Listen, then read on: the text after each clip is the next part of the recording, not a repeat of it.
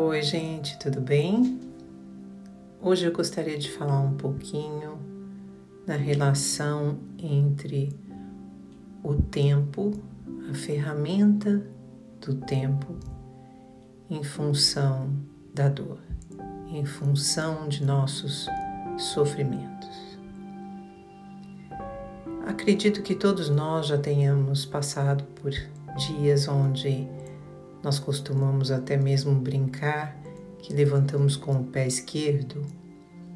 Dias onde parece que tudo pesa, parece que estamos mais irritadiços, parece que as coisas não deslancham, não se resolvem. E nesses dias é fácil nós nos entregarmos a essas emoções e ficarmos ou até piorarmos esse quadro, né? Carregamos esse dia com um peso enorme, às vezes muito maior do que ele deveria ter. E achamos por algum motivo que aquilo é uma situação estabelecida, que vamos ficar nos sentindo daquele jeito. E eu gostaria de levantar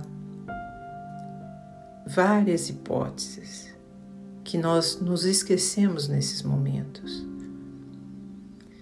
Nós podemos estar com uma série de coisas, tanto a nível físico quanto emocional, ocorrendo naquele momento. Né? Muitos de nós sentimos uh, uma irritação muito grande quando não estamos com os nossos corpos devidamente nutridos, alimentados. Né?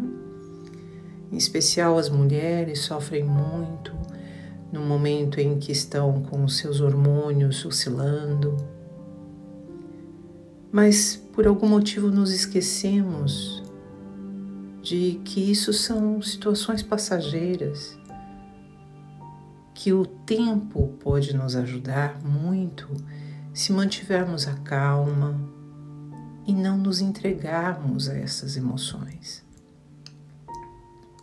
Eu me lembro que eu costumava pensar em uma cena quando eu era criança, eu acredito que não exista mais, mas quando eu era criança, nós preferíamos a dor do machucado, do machucado até grandinho do que passarmos um medicamento eh, que eu acredito que ainda exista, o mertiolate, porque era como um ácido. Aquilo era terrível, fazia bolinhas brancas como ácido queimando.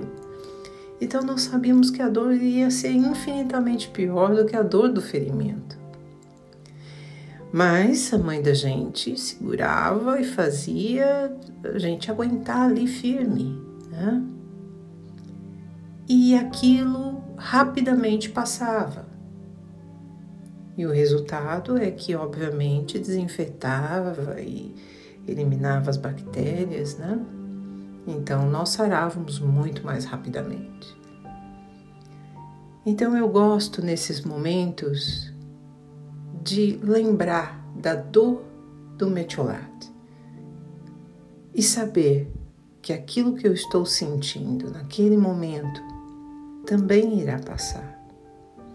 E irá passar muito mais rapidamente se eu mudar o meu foco, se eu não me entregar imaginando que aquilo é permanente sabendo que talvez no dia seguinte eu já amanheça totalmente diferente, sabendo que coisas acontecem, boas coisas acontecem e podem nos tirar daquela situação rapidamente. E que nada irá adiantar, nada irá melhorar o nosso quadro se nós simplesmente nos entregarmos ao desânimo, ao fatalismo. Então, que essa imagem da dor do metiolate que passa fique para todos nós, porque isso que a gente está vivendo também irá passar. Um abraço a todos.